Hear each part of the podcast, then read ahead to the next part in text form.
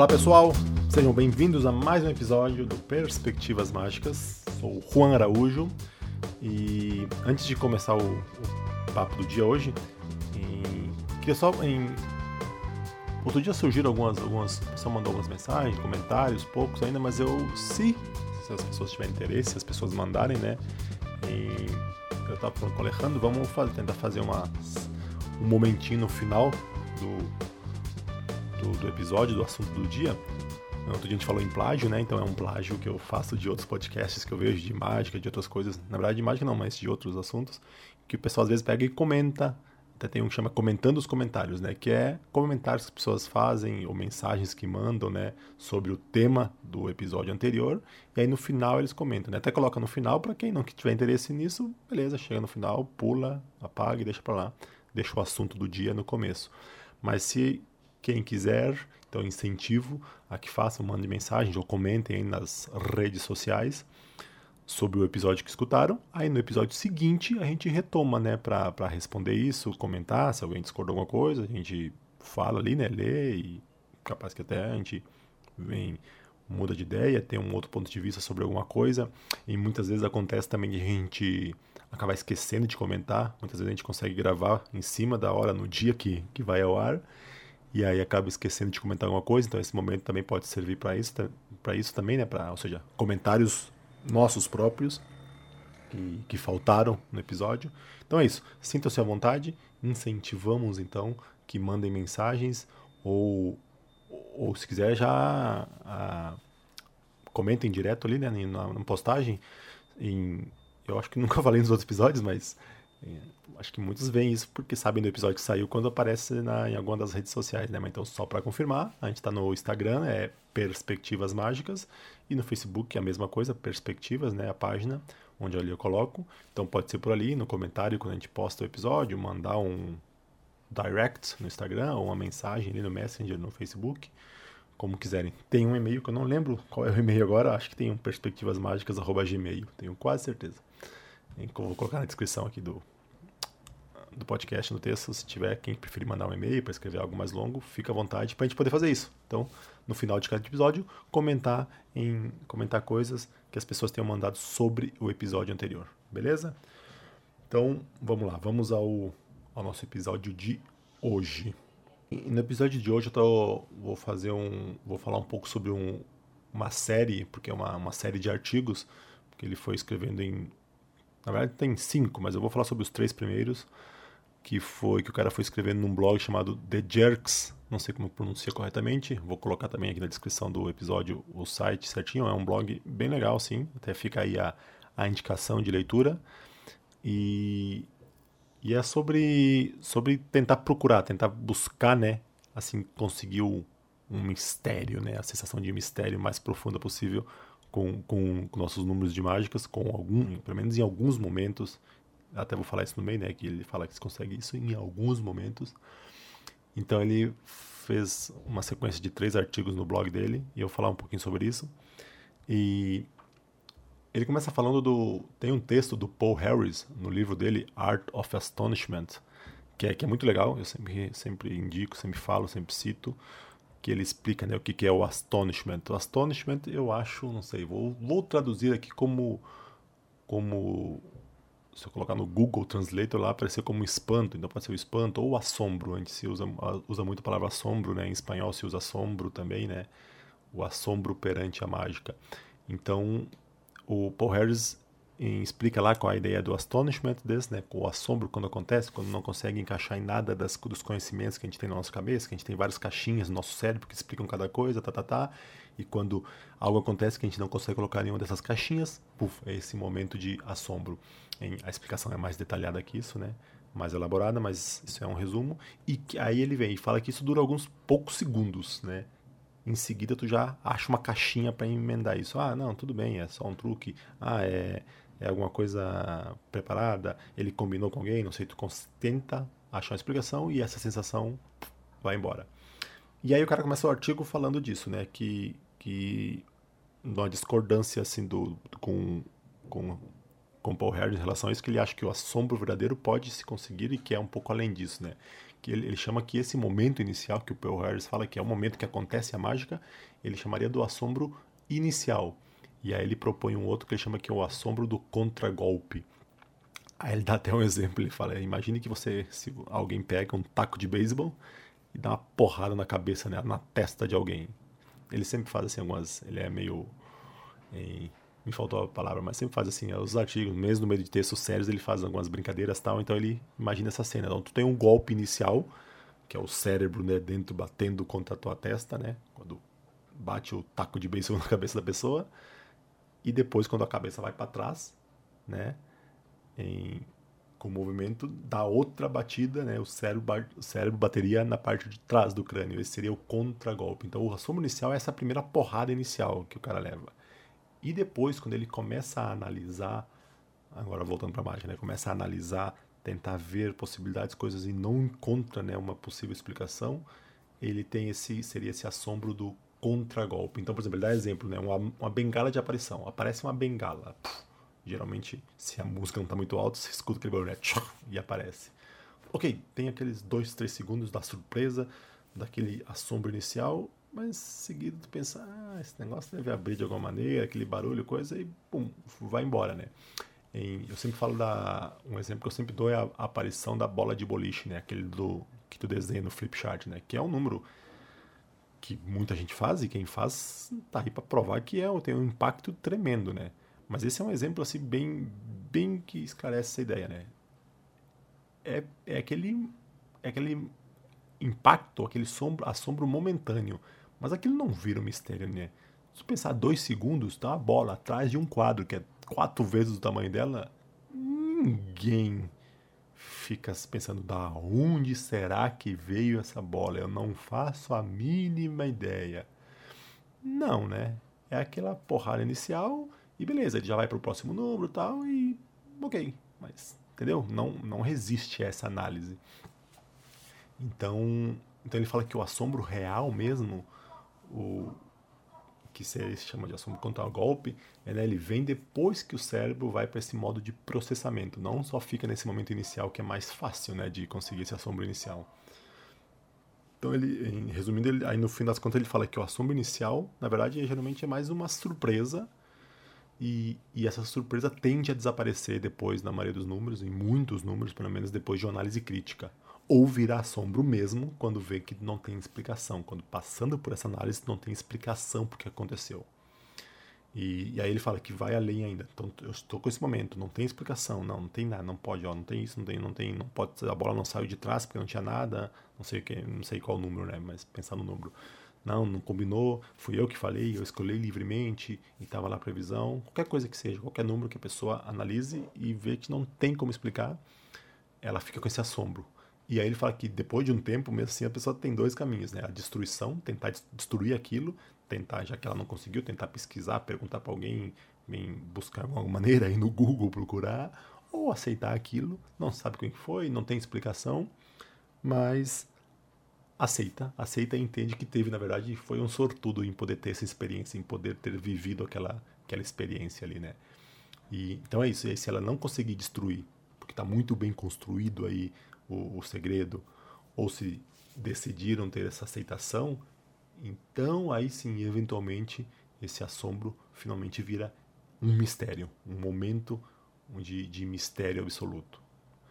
Então ele falou que a gente pode fazer para tentar, em alguns casos, tentar chegar nisso é estruturar os nossos números, né, para que primeiro resistam a essa análise inicial, para ir surpresa, para o assombro, e daí treinar as pessoas né, a curtirem essa sensação, essa sensação e aceitarem o mistério e não terem isso como algo incômodo.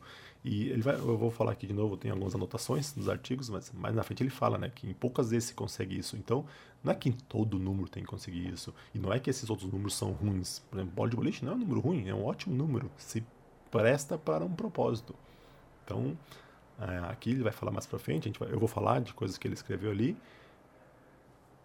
para, em algum caso, realmente, tu quer fazer uma coisa que é para destruir com a cabeça da pessoa, um ser um mistério impenetrável. De novo, não é para ser todo momento isso, não precisa ser todo momento isso, tá? Então ele fala em algumas coisas, né? Em, ele, ele, ele começa a falar que ele ele vê que tem alguns números que ele define, ele chamou como broken tricks. Broken tricks seria números truques, né? Números quebrados. Mas ele fala que não é quebrado no sentido que não funciona. É só que ele é incompleto. Então, em, acho que até seria a melhor tradução em números incompletos. Em, vou chamar de incompletos, eu acho, aqui para frente. E ele fala que eles podem ser números que geram, podem gerar um bom impacto inicial, mas falta algo na sua estrutura deles que realmente seja misterioso. Então ele define que são números no qual o método usado te impossibilita de estabelecer as condições necessárias para que o número seja realmente impossível. Vou de novo. É o número no qual o método usado te impossibilita de estabelecer as condições necessárias para que o número seja realmente impossível. Parece que isso é uma contradição, mas não é isso, né? São números que funcionam inicialmente, mas o método que ele tem não permite que crie esse mistério impenetrável. É o exemplo de novo da bola de boliche. Depois de cinco segundos analisando, ninguém vai ficar com a, com a dúvida de onde sai, que saiu essa bola. Pode ficar, ah, como será que ele estava ali, escondendo, segurando? Como? Mas a mão dele estava para frente.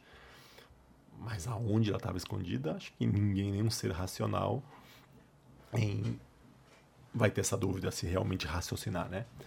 Então, ele dá outro exemplo, Colossal Killer. Não sei quem, quem não sei quem conhece pelo nome. É, é aquele número do Kenton Knapper, onde tu tem a carta, tu vem com a tua carteira, né? Tua carteira, tua carteira de usar, de, carteira de dinheiro, e pede para a pessoa falar uma carta e tu tira de dentro. Tu diz que tu tem uma carta lá que tu guardou por um sonho, qualquer apresentação que seja, e tu tira é a carta que a pessoa disse. É, uma condição básica é para ser completamente impossível, o espectador precisa saber que na carteira não tem outras cartas, né? Que não tem mais nenhuma carta na carteira lá. Mas esse é o método é justamente isso. A gente tem outras cartas na carteira, não é um baralho inteiro, é algumas outras, mas tem. Então por isso ele, ele classifica ele como um número desses quebrados ou incompletos, porque o método dele automaticamente cancela a condição que é requerida para ter um impacto claro para ter um impacto forte, né? Ele tem um impacto, sim, mas aquele como se fosse aquela primeira batida na cabeça, né? Mas depois não há, não resiste a uma análise. Então ele fala, o processo de raciocínio de alguém pode ser um, será que todo mundo diz o oito de espadas, como eu falei, e ele tem só essa carta? Ele falou, não, dificilmente seja isso. Hum, será que ele tem todo o baralho ali na carteira? Não, não é muito fino na carteira para pegar um baralho inteiro, né? Então talvez o oito de espadas seja uma carta muito popular. Ele tem várias cartas assim, as cartas mais populares tem ali. E não é exatamente o método esse, mas é uma seria uma possibilidade, né? E ele, esse cara ele faz vários testes, ele faz alguns, ele fez alguns testes, alguns estudos, né? Que ele apresenta mágica, ou mostra mágica para as pessoas e pergunta depois, faz a pesquisa, o que, ele achou, como ela acha, faz alguns testes assim quase científicos, vamos dizer, porque não sei qual é o rigor mesmo, né? E ele falou que pode não ser exatamente essa, mas muitas das respostas eram, iam por esse lado, das pessoas acharem que ah, tinha algumas cartas ali, que são as mais comuns tal. Então, é isso, não tem aquele mistério impenetrável, porque o método impossibilita, o próprio método impossibilita que chegue nisso, né? Então, o primeiro caminho seria identificar e filtrar, né, deixando de lado esses números incompletos ou quebrados. Mas isso seria só o primeiro passo. Porque a segunda coisa é o que ele fala das respostas fáceis, né? As respostas fáceis que as pessoas dão para, para, para explicar os números. Então, não basta a gente esconder os métodos reais, mas também a gente precisa evitar que encontrem essas possíveis soluções que não são as reais, mas poderiam ser, ou pelo menos na cabeça das pessoas poderiam, que fazem algum sentido. É, muitas a gente faz muito isso, né? Eu, assim, todo mundo acho que comete esse, esse, esse erro aí, se a gente não, não toma cuidado para fazer isso de esquecer de eliminar, né? Um, um possível método só porque ele não é o real, a gente acaba esquecendo de, de, de eliminar. Acho que em algum episódio que eu já comentei, não me lembro em qual, mas tinha um amigo que fazia. Sei quem conhece uma versão do, da linha cortada e restaurada do Gypsy Thread, a do do Henry Evans, né? Que depois ele corta, corta mesmo, ele acaba de cortar as linhazinhas, ele larga tudo na mesa limpamente, não adiciona, não não não tá com nada, só larga, ele consegue largar tudo na mesa, abre as mãos E ele vai lá, bota fogo, dá uma, lamba, uma labareda de fogo e quando espalha, e tá lá inteira a linha, né? E teve um caso, né, numa apresentação de um amigo que ele fez isso, largou tudo na mesa e foi no bolso pegar o isqueiro. O método não é levar pedacinhos, os pedacinhos quebrados, cortados e descarregar no bolso ou descarregar no colo enquanto pega o isqueiro. Esse não é o método. E como não é o método, em... acabou não se preocupando em deixar isso claro, mostrar a mão bem vazia antes de ir pegar o isqueiro. Você só acabou de cortar, com a mão meio. Eu estou fazendo gesto aqui, né? Não adianta muito no podcast.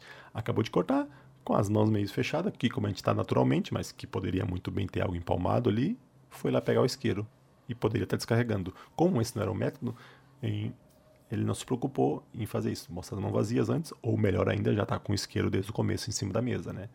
Então a gente faz muito isso, eu, eu pelo menos faço, e vejo que muitos fazem, né? A gente esquece de eliminar métodos quando eles não são os reais, né? Mas as pessoas não sabem, né? Então a gente tem que ter esse cuidado.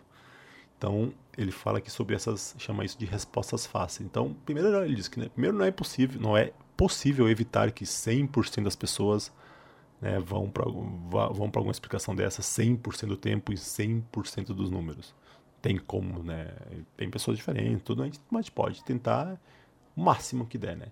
A gente tem que fazer a nossa parte para tentar chegar o mais perto possível disso. Ele diz que ele faz uma analogia, ele fala para imaginar o número como sendo um barco. E as respostas fáceis né, que as pessoas imaginam são como os buracos nesse barco. Então, cada resposta dessa que tu conseguir eliminar faz com que o barco consiga se manter flutuando um pouco mais. Então, nos raros casos que se consegue tapar todos esses buracos, aí sim, finalmente tu tem algo né, que não afunda, né, um número que não afunda mais, de jeito nenhum. Então, esse seria o objetivo, né, de querer criar o um número mais impactante, mais devastador possível. E ele diz que ele acha que consegue esse estado de impossibilidade em 5% das vezes, na maioria dos casos. Então, ele fala que na maioria das vezes as pessoas vão ficar assim, surpresas, perplexas, ficar encantadas pelo que elas viram. Então, tem toda a atmosfera mágica, tem toda a apresentação tal, mas só em 5%, ou seja, uma cada 20 números, uma cada 20 vezes, eh, ele consegue criar essa experiência de realmente alcançar o nível de mistério absoluto. Então, é isso. Não é para ninguém, falar, ah, não, então o que eu faço não presta, tem que todo mundo tem que ser assim. Não. Mas se em algum momento você quiser criar essa experiência, em, tem que pensar nessas coisas, né? Nessa, em algumas, um dos caminhos é pensar em algumas das coisas que ele fala aqui. Então ele faz uma lista aqui dessas respostas fáceis. Bom, vamos lá. Então o primeiro desses que ele chama é o primeiro é dessas respostas fáceis é habilidade. Ele chama de sleight of hand, né? De habilidade com as mãos, habilidade, técnicas manipulativas. As pessoas não sabem como fez exatamente, em, mas não chegam à sensação de mistério porque em uma causa foi identificada e essa é a habilidade, né? Então, primeiro resolvendo, então, então ele fala aqui várias coisas e maneiras de como se pode tentar resolver cada uma dessas, eliminar cada uma dessas respostas fáceis. Em, então, primeira vez, primeiro, é, essa provavelmente seja a resposta mais comum, mais fácil para principalmente números de close-up, né, que não sejam de mentalismo. Então, números em, close-up com geralmente coisas mais visuais, aparecem, desaparecem, transformam. Então, é a resposta mais fácil da pessoa dar. Uma maneira de tentar diminuir a chance de acontecer, primeiro é somente usar técnicas que realmente você domina, mas domina mesmo, né? E que parecem ações comuns ele, eu falei antes, né, que ele faz alguns testes, né, e ele fala que tem um teste que depois ele vai, em outro momento ele vai mostrar, fazer mais detalhadamente as conclusões, o que aconteceu e tal, mas a conclusão, resumo da conclusão é que ele diz que leigos geralmente espera que essas técnicas, esses light of hand, é, ou seja, a execução dessas técnicas, se pareçam com algo, né, e tu não tá vendo, não vê, mas tem a sensação de que fez algo. Então, em, aquele gesto parece uma técnica, entendeu? Então, tu não sabe o que, que é, o que, que ela faz, tu não vê nada vazando, não vê nada acontecendo, mas aquele momento é algo, não é algo um movimento mais natural do mundo, não é algo é algo que chama atenção de alguma maneira. Então se parece com uma técnica, se parece com, parece que está acontecendo uma técnica. Então por isso ele falou fazer, tentar fazer técnicas só que você dominam e técnicas que pareçam a sua, que são ações comuns, né? Em, aqui um parênteses, né, abrindo, não é, ele não fala ali, mas aí eu lembrei o, o da, Dani da Ortiz, né, em algum lugar, alguma conferência, eu acho, ele fala da técnica da não técnica. Ele é um cara que tem um bom repertório técnico, né, mas ele falou que sempre que pode evitar, ele evita usar técnicas. Então a técnica da não técnica é não fazer uma técnica. E não tem como ninguém descobrir, não tem como ninguém ver uma técnica se ela não existe, né? Então muitas vezes os números deles são são montados, né? É, as questões escondidas pelas estruturas psicológicas de cobertura, tal, e não por uma técnica manipulativa, em, especificamente, ou pelo menos não uma, uma técnica muito difícil, né? Então ele é isso, né? é, para não que não se veja uma técnica, não a execute. Então muitas vezes tem maneira de resolver, né? Substituir uma técnica por uma cobertura de alguma maneira, fazer uma coisa até às vezes abertamente. E, bom, quem conhece um pouco mais do trabalho do Dani Ortiz sabe disso, né? Só que fica passa invisível porque ele consegue estruturar a rotina dessa maneira. Segunda, segunda resposta fácil. Em, o mágico me distraiu. Então ele fala que é o mais comum que as pessoas falam depois da, da habilidade fica, fica com aquela sensação de que se não tivesse se distraído, teria visto exatamente o que aconteceu, né? Então, por exemplo, se o, se o interesse do espectador está num ponto A, aí é levado para um ponto B, quando volta para um ponto A teve alguma mudança mágica, né, alguma alteração, magicamente, teoricamente, então não tem como isso criar uma sensação de um mistério profundo, né? Isso é justamente, é, esse, isso é justamente o conceito que as pessoas têm de, de misdirection, né? Mesmo sem conhecer o termo, mas essa ideia de eu estou aqui, leva minha atenção para um lugar e aí faz uma coisa em outro lugar. Então as pessoas têm esse conceito na sua cabeça. Então pode surpreender, pode, pode impactar, pode ser legal, mas não é aquele mistério. Um exemplo, bom, não sei, eu ia falar que imagino que seja controverso, mas eu imagino que não é. Não, pensando bem, imagino que não deve ser muito controverso. É, é que eu digo porque é uma rotina maravilhosa. Eu adoro, então eu vou falar que acho ela excelente em que é a rotina de covilhetes do Tommy Wonder. Quem não viu, pare agora, dá uma pausa aqui nesse podcast e vá corrigir essa falha grave que não é ter visto ainda. Não, mas brincando, mas é, falando sério, quem puder vai ver, bota aí Tommy Wonder, Cups and Balls, e uma das melhores rotinas que tem. Mas é justamente isso, né? Acontece quando a bolinha aparece lá, né? O, dentro da, do covilhete, ou o final, não vou falar qual é o final, mas para para não dar spoiler para quem não viu, mas acontece aquele final, é justamente essa sensação que a pessoa fica, falando, putz, ele me enganou, né? ele conseguiu me distrair e fazer aquilo. É muito legal, é uma sensação muito legal, porque pela própria estrutura da rotina tu vai sabendo que vai acontecer de novo, e de novo, e de novo, e, e, e acontece de novo e tu não percebeu, é uma sensação legal, mas está longe de ser um mistério impenetrável, né? Então me desculpe, tome onda, me desculpe quem discorda de mim, mas é isso, é um excelente exemplo de uma rotina magicamente muito legal, mas é outro tipo de impacto, né?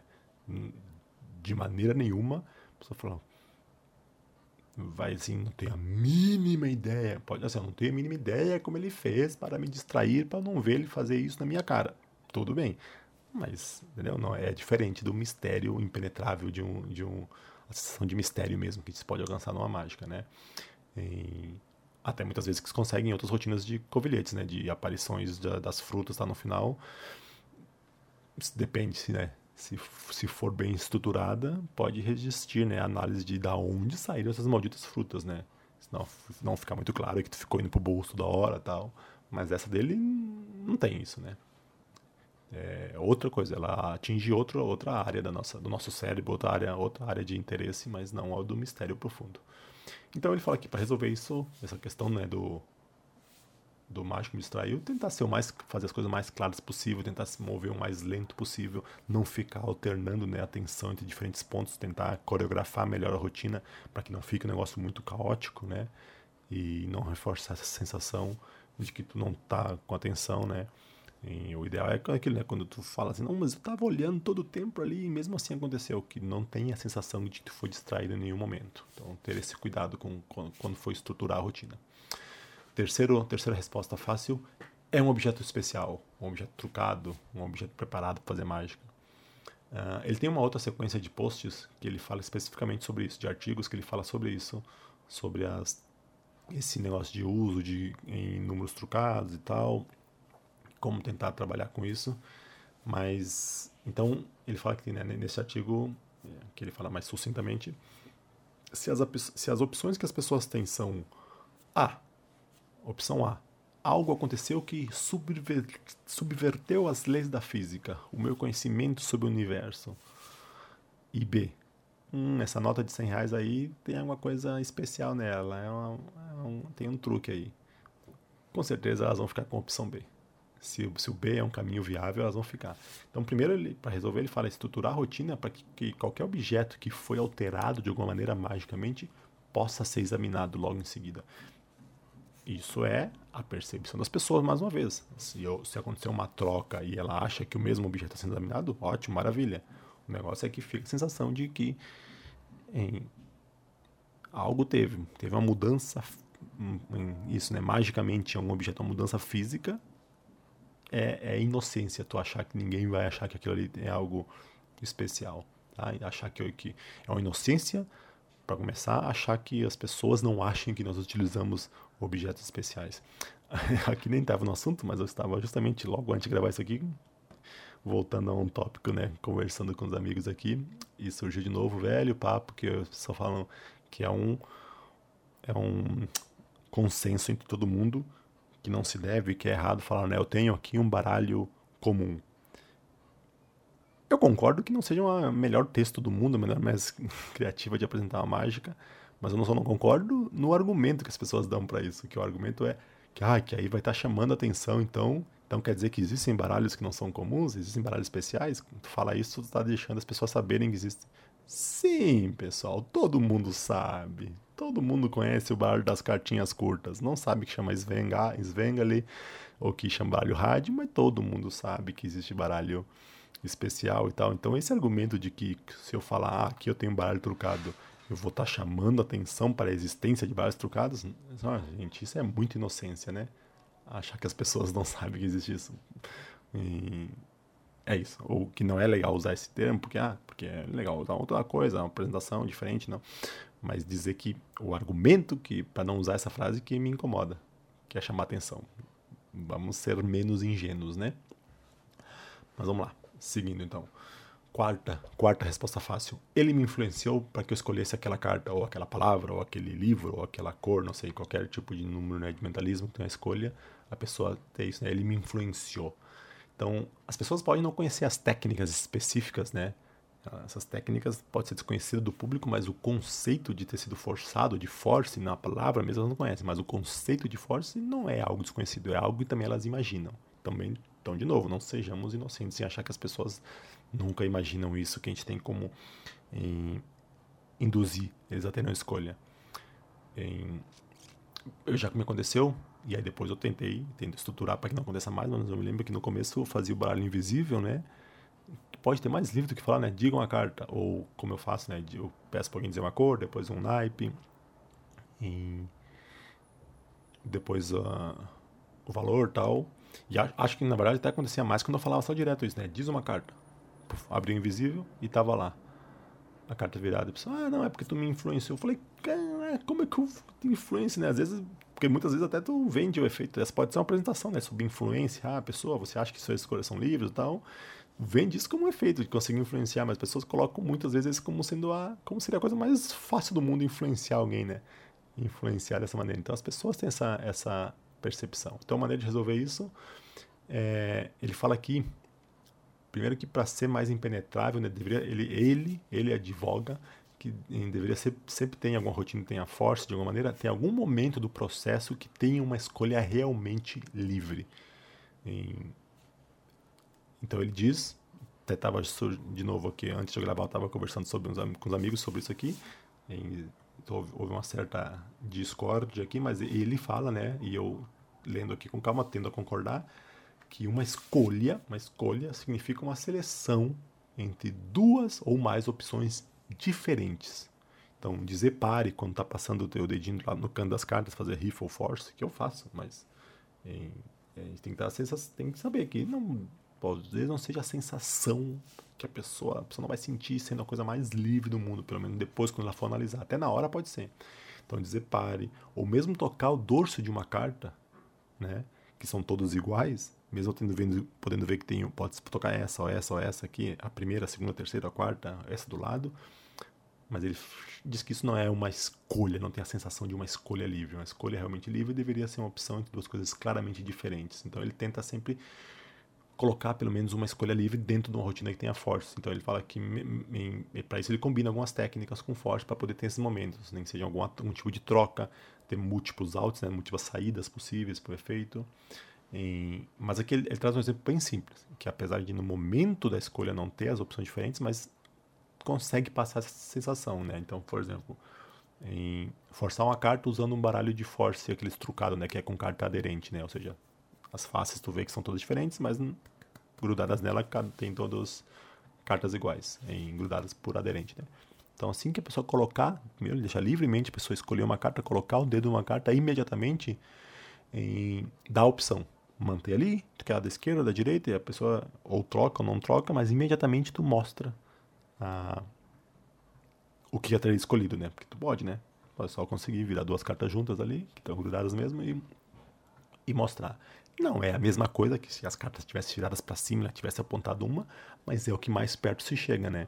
Então só ter esse pequeno cuidado, que eu só usar, porque eu poderia lá só usar o baralho do Force, mostrar as, faces, as faces diferentes, virar a face para baixo, virar, ah, toca, tira e mostra. Não, já que tem essa, tem essa possibilidade nessa técnica, nesse método, faz isso. Essa, quer? Ah, não, quer do lado? E pegou, ficou com aquela, mostra do lado claramente qual teria sido a opção, né? É o mais perto que se chega disso, né? Dessa, de ser uma escolha real. Então, ter essa preocupação, né? Eliminar ao máximo essa hipótese. Ah, a quinta, quinta, quinto item, quinta resposta fácil, ele fala, alguém dizer assim, ah, todo mundo deve escolher isso. Deve ser, todo mundo fala, né? Que nem o negócio lá do baralho invisível. Tu vai lá e é, tu faz um baralho invisível e o cara fala, ah, todo mundo deve escolher o seis de paus. Ele fala, né? Primeiro é muito frustrante, né? Alguém vir com essa explicação, porque é totalmente ilógico, né? Então, é, é isso, né? Então, é, é, complicado tentar tirar isso, mas aí ele fala algumas maneiras. Primeira coisa, não usar force. Em alguns casos a gente sabe que é verdade que é forças psicológicas, né? Mas então nunca usar força psicológica como uma parte importante do método, do método ou a única parte, né? Forçar lá o círculo e triângulo, e uh, esse é o grande mistério, a revelação. Isso muitas vezes, a maioria das vezes, esses forços psicológicos são utilizados como o início de uma rotina, ou para ser uma parte a mais da rotina, mas não ser esse único, um, o único recurso, né, o único método, porque aí está totalmente. O método é o que as pessoas imaginam, né? E segunda é chamar atenção, né? Chamar atenção para essa mudança logo, para essa suspeita, desculpa, logo de cara e mostrar que não faz sentido. Então, por exemplo, baralho invisível, quando eu faço hoje, eu, eu falo, não, tem certeza que é essa? Daqui a pouco tu vai me dizer que, em, que, que essa é a carta mais escolhida tal, quer trocar, ou, ou mandar trocar, né? Tem gente que faz isso, escolhe uma, pensa numa carta, fala, não, muitas pessoas já pensam direto no ar de espadas, no dama de copas, no sete de ouros, então, não sei se é uma dessas, mas troca, troca de novo, não sei, chama atenção para esse fato e faz a pessoa trocar, ou ter a opção de trocar, para depois ela já, então, seja, derrubar essa possibilidade antes, para antes que ela se crie depois, né, por, por conta própria. E outro, outro caminho que ele fala, outro subterfúgio, é adicionar alguns momentos de, de aleatoriedade real, né, misturar escolhas da pessoa com algo que, que é uma, algo livre, mas fora do controle dela. Por exemplo, jogar um dado.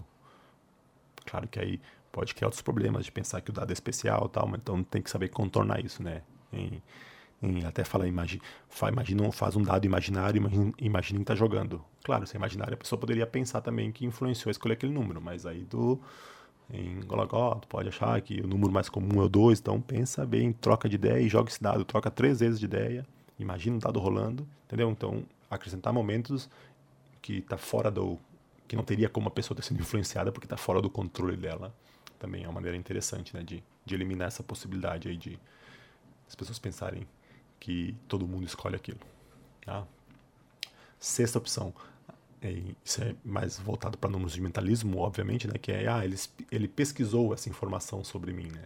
Hoje em dia, né, com as redes sociais, a gente sabe que pode, tem gente que usa até, né, pode ser um método, né, para fazer números de mentalismo, alguma revelação, tu pesquisar coisas da pessoa, né, se tu sabe alguém que vai no show tal, e, e pode ser real, né. Então, primeira coisa, uma das, um dos caminhos é não usar coisas, né? Que pudessem ser descobertas pesquisando. Ele tem um outro artigo, talvez eu fale aqui sobre ele um dia, que ele chama, que ele chama de o pessoal desconhecido, que é algo pessoal, são revelações. Porque uma coisa é tu revelar, ah, pensa na, no teu no teu primeiro animal de estimação. Legal, é legal porque é uma coisa muito pessoal, né, no mentalismo, é isso, é legal que pensamentos, coisas que tem uma conexão com ela, mas é isso, seria algo descobrível de alguma maneira. Mas ele tem um artigo que ele fala sobre o pessoal desconhecido, que era nem nem para ela era muito conhecido. Então, em bom, uma hora eu falo sobre o artigo, mas rapidamente, por exemplo, ele fala: ah, imagina um livro que tu gostaria de ler, que tu conhece, teu livro preferido. Uma hora imagina que tu tá pegando esse livro na tua frente e aí tu abrindo uma página qualquer, aí encontra uma palavra, agora tá vendo uma palavra. Então tem algo pessoal.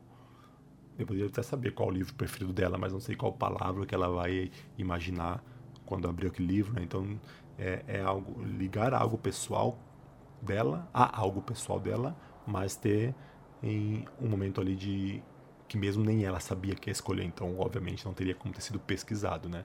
Então tem algumas maneiras de resolver esse, esse, essa questão aí do ele pesquisou informações sobre mim. Sétimo, em ah, é, é, matemático. A explicação é que é alguma coisa matemática. Obviamente que isso aqui é mais acontece mais para números de cartas, né? Não é tão comum, ele falou, claro, mas naqueles testes, lembra que eu falei, né, que ele já fez alguns testes com as pessoas, que ele faz números tal e depois pergunta opiniões, suspeitas tal.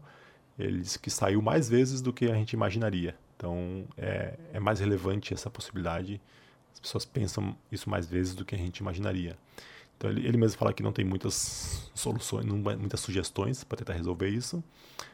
Em, claro, se for um número que é realmente matemático, fica mais difícil ainda. Mas só às vezes só mudança, mudar o elemento, né? Só o fato de serem cartas de baralho, das cartas terem números, isso reforça psicologicamente a ideia que pode ser. Então, às vezes mesmo um número com cartas, mas com cartas outras cartas, né? cartas ESP ou cartas com figuras, com imagens que não sejam, sejam cartas de baralho já ajuda a diminuir essa a pessoa ir por esse caminho. Tá? Oito. A oitava é a resposta aqui. Ah, é tecnologia. É um aplicativo, o aplicativo fez isso no celular, fez por reconhecimento de voz. Então, claro, isso vai acontecer quando tiver números envolvendo alguma coisa de tecnologia, né? Um número com celular. Mesmo às vezes é com o número da pessoa, celular da pessoa, às vezes não tem nada a ver com o aplicativo. Às vezes tem, a gente sabe. Mas só por estar envolvendo esse meio, alguma coisa tecnológica, acham que o método é tecnológico. Também, ele fala que é complicado, né? não tem muitas sugestões, porque também não é muita coisa que ele faz muito, eu acho. Mas um caminho que ele fala é que muitas vezes, assim, poderia parecer, poderia parecer para a gente que o, o lógico seria apresentar isso para pessoas que não tenham muita familiaridade com tecnologia, mas justamente ao contrário. Outro dia, não sei com que eu estava falando isso, mas em, até o Alejandro estava falando, é, até com o Alejandro, e é justamente o caso que ele cita aqui.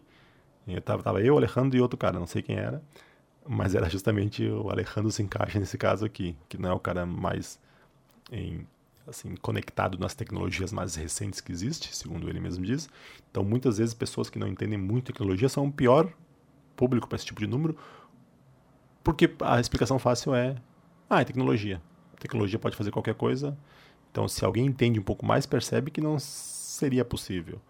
Mas se alguém não entende muito, né, vou fazer para minha avó um número, falar, ah, não, esse celular faz isso mesmo, saiu um holograma invisível que só tu através dos teus óculos está conseguindo enxergar, não sei o quê, entendeu? Elas, como elas não conhecem muito, acham que qualquer coisa envolvendo tecnologia poderia ter sido feita com a tecnologia como como segredo. Então, às vezes é melhor fazer para alguém que entende de tecnologia para ele entender que não teria, não tem uma resposta fácil ali, né? Mas é isso, como ele falou, ele não tem muitas sugestões, muito mais sugestões além dessa. Então, mesmo nesses casos que não tem sugestões, é importante a gente saber, né? Saber que essas respostas, né, em que tentar de alguma maneira são respostas, é bom ter isso na cabeça, né? Todas essas, esse aqui e outras que não listou, a gente pode pensar em outras na, na hora de possíveis explicações que as pessoas vão dar, né? Uh, aí chegamos na 9, né? A 9 é complicada de falar. Ele fala aqui, né, que é a, a explicação é que realmente aconteceu. Olha só, realmente fez. É verdade, o que ele se propôs a fazer, ele fez. Aí ele fala aqui, né, muitos podem ficar felizes com essa possibilidade, né, que a pessoa realmente acreditou que tu fez aquilo, né. E, e aí vai ser é mais complicado, porque eu acho que não vou nem tentar convencer ninguém que não, tal. Mas é o que ele fala aqui, né? A sensação de mistério, né? Não vem de alguém achar que algo realmente aconteceu, por mais extraordinário que seja. Mas a sensação de mistério mesmo vem de saber que algo não poderia ter acontecido, mas mesmo assim tu sentiu aquilo, tu teve essa experiência e não tem uma explicação racional para aquilo. Outro dia também, num outro grupo, tava rolando esse papo e depois eu e um amigo ficamos conversando em particular sobre isso, né? Que às vezes o pessoal, ah, não, mas as pessoas acham mesmo que realmente aconteceu, que eu tive poder. Eu falando, sério, gente. É, o legal da mágica, na minha opinião, desse amigo, desse cara, é isso. A pessoa saber que não, não aconteceu, mas aconteceu. Não, não aconteceu por esses meios que ele fala, mas eu vi acontecer essa coisa e não tem outra explicação possível. É essa, esse conflito que é que dá que que é legal, né? Então, muitas vezes em mentalismo, por exemplo, números de detecção de verdade e mentira, né, de leitura corporal, se dá essa apresentação, né? Tu, ah, através dos, da, das reações físicas da pessoa, tu vai identificar se está falando verdade e mentira. Muitas vezes as pessoas compram, que aconteceu mesmo, é verdade. Pum, não tem, tem mistério nenhum, acabou, né? Então, é legal, aí tá. E pode ser que em algum momento tu queira isso, naquele momento do show, então é legal, é divertido, é uma curiosidade, é uma coisa diferente, é uma coisa que elas não veem todo dia, mas não é um mistério, são sensações diferentes. Então aqui falar, por exemplo, ele fala em dar, por exemplo, uma premissa, né, que é muito impossível, né, para que realmente se acredite, né? Então dizer a premissa do número ser, ser muito absurda, que todo mundo sabe que aquilo não é real, mas mesmo assim está acontecendo. Então, por exemplo, imaginando algo aqui totalmente totalmente irreal que alguém pudesse falar isso, mas uma poção chamada Neurol, talvez, que a pessoa cheire. E isso te dê poderes para tu a mente das pessoas. Então, em, tô brincando para quem não viu o ato, é o que nós fazemos, né? Eu e Alejandro. Em, bom, a gente já falou num outro episódio sobre nossa posição sobre mentalismo, né? Mas então é isso, né? Não quero que ninguém saia achando que é real. Fora do show, nem pensar. No show a gente também. Aí é legal quem faz, mas a gente também não queria que no show. Não queria ter o personagem de. Durante o show, nós não queríamos. Não estou falando que é errado. Mas nós não queríamos durante o show que as pessoas cogitassem real, então a gente achou essa maneira né, de fazer isso, de ser uma, uma explicação totalmente absurda para quem está analisando racionalmente, mas até acontecer, mas manter o impacto mágico, né? Então, esse é um, é um exemplo que ele deu aqui, né? Dá uma, uma premissa tão impossível, tão absurda que ninguém vai acreditar naquela premissa, né? E 10 em é, tem que ter, ah, tem que ter uma maneira. Então ele fala que é mais fácil de acontecer. É, essa aqui é meio complicada, né? Porque ele fala, ele fala, é, a pessoa fala assim, não sei o que aconteceu, não sei como, mas não pode ter acontecido mesmo, então é um truque. Então é muito parecida com a, com a de cima, mas é diferente ao mesmo tempo. Porque não tem, não tem muito o que fazer, primeiramente. Primeiro que ele fala, eventualmente as pessoas ou vão acreditar que tu realmente fez, ou vão concluir que foi um truque. São as possibilidades, né? Mas o que ele fala é que só que a gente não quer que pule para essa resposta tão assim, imediatamente, logo depois do número e mais ainda. Que não trate isso como algo bobo, superficial. Ah, tá, foi um truque, não. Que não se importe com aquilo. É, é, é sutil a diferença, mas em, ah, é, ah, eu sei que não é real, não pode ter acontecido, mas aconteceu como tal, e é legal, putz, curti esse momento, do que, ah, não, tudo bem, não sei o que aconteceu, mas é um truque aí, e, e tu, em, faltou a palavra, mas tu ignora aquilo e despreza aquilo, né? Então ele fala que se acontece isso é que as pessoas não estão receptivos, né? Em a exper experimentar, experienciar a mágica como, uma, como algo realmente impactante. E também aí é assunto talvez para uma outra hora, né? Sobre criar essa atmosfera mágica. E, então ele fala que ele, ele tenta muitas vezes tampar esse buraco, né? Essa, responder a isso, escolhendo o seu público, né? Alguém que esteja predisposto, né? Então tem que encontrar e criar um público, né? Um ambiente para um público que aprecie o potencial de experimentar o assombro, o mistério. E ele faz muitas apresentações, em, pelo que eu entendi, ele não, é, ele não é profissional, ele faz muitas apresentações informais. Então, claro, isso te permite, permite, né? Buscar esses momentos. Mas então é isso, só em, relembrando o que falou no começo, isso é para sim, quando você quiser criar, como ele falou, ele consegue em 5% das vezes. Quando você criar, quiser criar esses momentos, realmente tem nada errado com criar mágica forte, impactante, que vai durar alguns, alguns momentos, mesmo alguma leve análise racional, mas se a pessoa pensar um pouquinho mais, ela vai começar a pegar coisas, não saber como, mas saber possibilidades. Tem nada, não é o fim do mundo isso, tem nada errado com isso. Esse, esse papo de hoje aqui, desse artigo que esse cara escreveu, eu achei interessante trazer.